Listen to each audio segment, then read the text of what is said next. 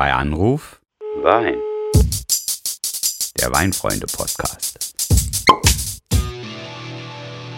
Ich grüße euch, liebe Weinfreunde. Mein Name ist Tobias. Willkommen bei Anruf Wein. Heute spreche ich mit Michael über ein saisonales Stangengemüse. Spargel und Weißwein scheinen eine wirklich innige Beziehung zu führen, denn wenn ich den diversen E-Mails von Weinhändlern Glauben schenken darf, die mich Jahr für Jahr erreichen, gibt es gleich mehrere perfekte Spargelweine. Deshalb ist es uns in dieser Folge jetzt wichtig zu klären, welche Weine passen denn tatsächlich richtig gut zu Spargel und warum ist das eigentlich so?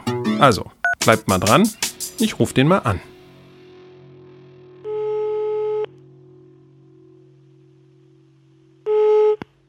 Hallo Tobias, ja schön, dass du anrufst. Genau im richtigen Augenblick. Ich brauche dich jetzt nämlich, Okay. weil mich erreichen so einige Fragen, seitdem die Spargelsaison eröffnet hat und du kannst dir denken, es geht immer um die Kombination von Spargel und Wein und dir gegenüber traue ich mich gar nicht, dieses Wort Spargelwein in den Mund zu nehmen. Ja, mit Recht, weil ich kann es wirklich nicht mehr hören. Der Spargelwein, jedes Jahr das gleiche. Und dabei müsste man sich dem Thema, und das machen wir ja heute Gott sei Dank, mal ein bisschen differenzierter widmen. Was heißt denn Spargelwein? Ja, wie isst man denn den Spargel überhaupt? Es gibt da ja unterschiedlichste Zubereitungsformen. Und das äh, hat natürlich Konsequenzen auch für die Ja, aber Weinbegleitung. stopp, stopp, stopp, stopp. Jetzt muss ich erstmal bremsen. Eins nach dem anderen. Also, den Spargelwein bin ich ja ganz bei dir, kann man sich aufregen. Gibt es nicht. Man muss sich immer fragen, welches ist der richtige Wein zu welchem Spargelgericht? Da waren wir jetzt schon. Aber man darf auch die Frage ja nicht so wegbügeln. Ne? Es ist schon ein Anliegen, was ich verstehe, herauszufinden, warum passt ein Wein zu einem Spargelgericht. Absolut. Also was versetzt mich in die Lage, einen Wein auszusuchen, wenn ich weiß, welche Art von Spargel mich am Wochenende erwartet. Das ist absolut klar. Und äh, da verstehe ich die Kundenanfragen total. Weil, wie gesagt, es sind natürlich hauptsächlich die weinverkaufenden Händler, die äh, immer der Meinung sind, den perfekten Spargelwein zu kennen. Und das hat natürlich auch Gründe, weil die Spargelsaison ist in Deutschland was ganz, ganz Besonderes. Das muss man hier auch nochmal wirklich fett unterstreichen. Das gibt es in keinem anderen Land dieser Welt in dieser Form, dass weißer Spargel diese Bedeutung hat. Und da wittern natürlich so einige auch ein großes Geschäft. Ja, der Spargel ist tatsächlich in Deutschland eine Amour fou, eine verrückte Liebe, eine Leidenschaft, die man sich so nicht erklären kann, die zumindest die Franzosen oder Italiener oder Spanier so nicht teilen.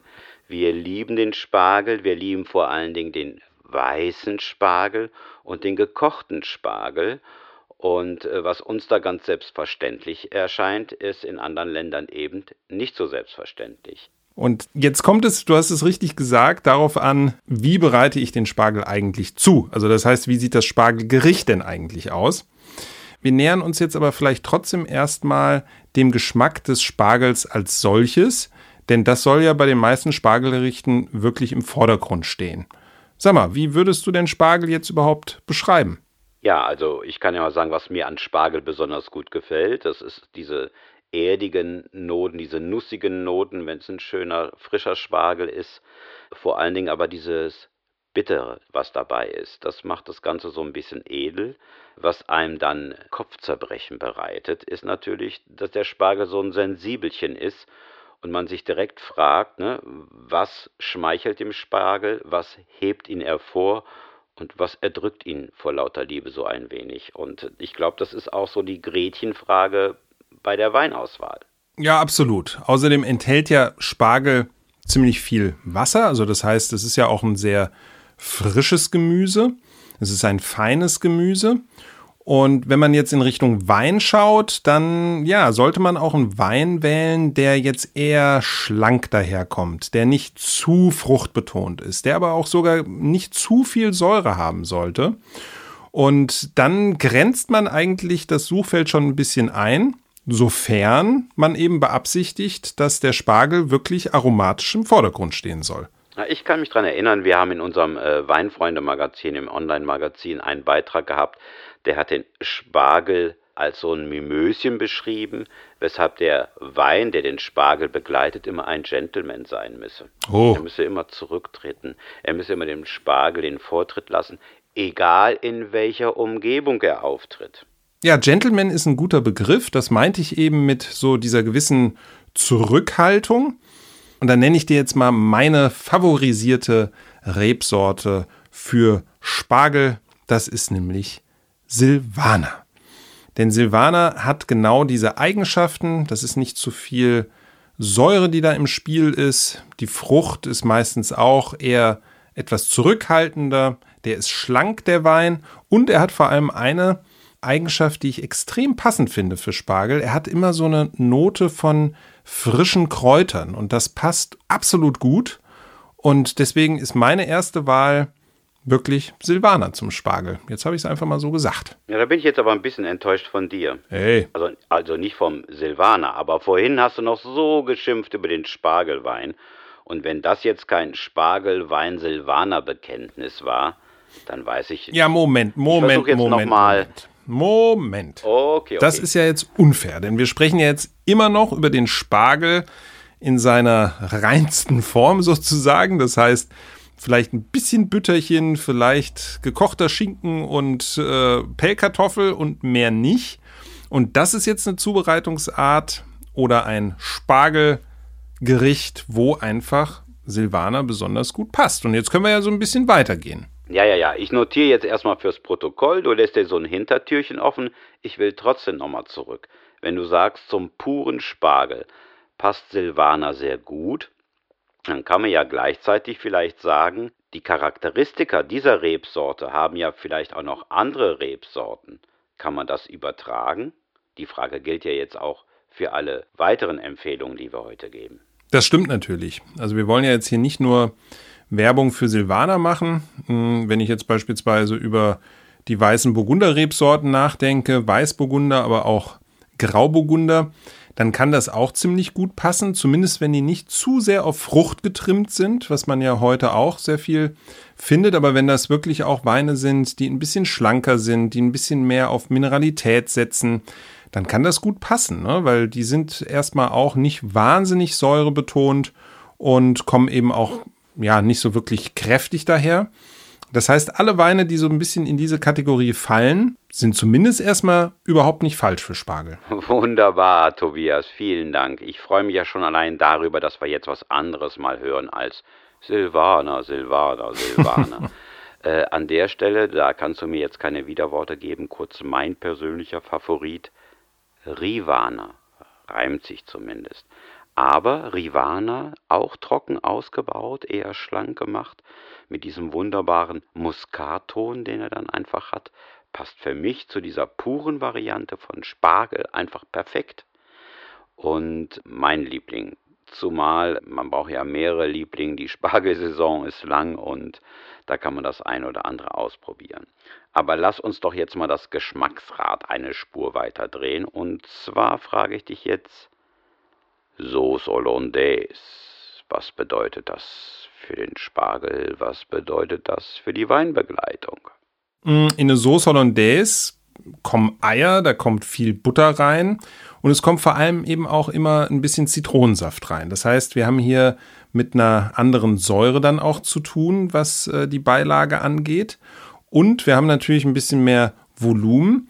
Das heißt, hier können wir durchaus ein bisschen mutiger rangehen. Also da wäre ich dann schon bei Rebsorten wie Riesling oder Sauvignon Blanc, die dann eben auch ein bisschen mehr Säure mitbringen. Okay, das heißt, je mehr die Soße macht, desto mehr darf der Wein gegenhalten? Ja, gegenhalten ist vielleicht ein bisschen zu extrem ausgedrückt. Er darf halt mehr im Schulterschluss gehen mit der Soße. Das heißt, auch hier hätte ich immer noch Vorbehalte bei Riesling oder Sauvignon Blanc, der wirklich viel Frucht mitbringt. Also neuseeländischer Sauvignon Blanc mit viel Stachelbeere und Kiwi und Maracuja. Das wäre zu viel. Oder auch ein Riesling, der so sehr auf diese extreme Fruchtaromatik getrimmt ist, würde jetzt auch nicht optimal passen. Das heißt, man muss schon immer so ein bisschen individuell schauen, welche Weine es dann sind, die man aufmacht. Okay. Eine Tabufrage jetzt nochmal. Jenseits, das beantworte ich jetzt mal für dich. Hier kam auch die Frage, ist es immer derselbe Wein, der in die Soße kommt, den ich auch trinke? Da sage ich einfach jetzt mal pauschal immer, ja, so ist das. Deshalb spare auch nicht an dem Wein, der in die Soße kommt. Zu der nächsten Frage, eine Tabufrage. Nur Weißwein zu weißem Spargel, Herr Weinlakai? Da muss man sich natürlich anschauen, wie Spargel in Deutschland gegessen wird. Ne? Wir haben jetzt Butter und Kartoffeln und Kochschinken und Sauce Hollandaise. Das sind so die totalen Klassiker genannt. Aber es gibt natürlich in unterschiedlichen Regionen Deutschlands ganz andere Zubereitungen, die dort dann wiederum auch als das Nonplusultra gelten. Ne, also beispielsweise in Baden, da reicht man dazu dann auch so zerstückelte Pfannkuchen, das ist auch sehr lecker und dann wird aber teilweise auch Schweinefilet dazu gegessen, also wirklich ein, ein richtig gebratenes oder sogar gegrilltes Fleisch. Und dann darf man mit den Weinen natürlich auch ein bisschen kreativer werden. Also ich würde jetzt nicht direkt auf einen Rosé oder einen leichten Rotwein gehen, aber andere Rebsorten kommen dann ins Spiel. Da kann ich mir auch einen Chardonnay vorstellen, der ein bisschen voluminöser ist, wenn er denn aus dem Stahltank kommt. Also das heißt jetzt nicht irgendwie so fass ausgebaut, kräftig daherkommt. Also das heißt, auch hier muss man so ein bisschen schauen, was reiche ich zu dem Spargel und was kann ich mich dann eben auch in Sachen Weinbegleitung trauen. Wenn man aber halt eben den Spargel noch als Hauptdarsteller inszenieren möchte, dann werden so Geschichten mit Fleisch und so weiter für mich persönlich schon ein bisschen zu viel. Okay, ich merke mir aber beim Weißwein, Holz ist tabu. Das ist jetzt aus meiner Tabufrage von eben geworden, verstanden. Aber äh, wie wär's denn jetzt mal mit dem Farbwechsel? Wir haben die ganze Zeit über weißen Spargel gesprochen. Wir reden jetzt mal über grünen Spargel, der dann ja mitunter auch nochmal anders zubereitet wird, auch einen anderen Biss mitbringt, auch ein bisschen mehr Gemüsigkeit, mehr Grünes mitbringt.